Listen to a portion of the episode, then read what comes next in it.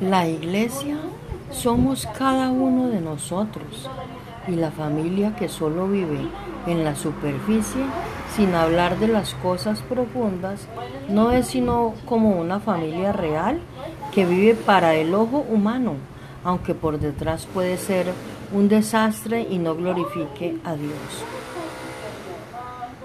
Como hermanos lloramos y con los que lloran y reímos con los que ríen.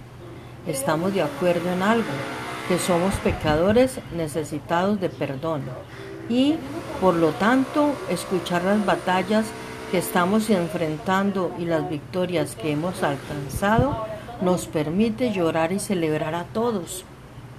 Estamos unidos a pesar que somos imperfectos, pero todos estamos parados sobre la justicia del perfecto que es Dios y agradecidos que Dios en su bondad nos ha dado lo que no merecemos, eso llamado perdón y misericordia, porque a Dios le plació dárnoslo y nos ha dado eso que no merecemos, eso llamado misericordia.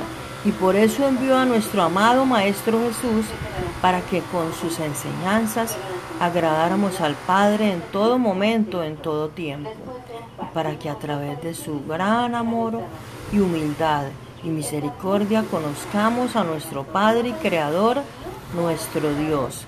La comunión o relación íntima con Dios es importante en la vida de nosotros los hijos.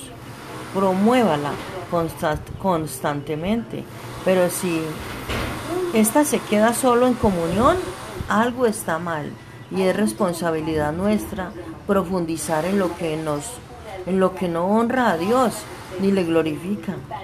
Para que en una familia espiritual de juicio destructivo discernamos entre el bien y el mal.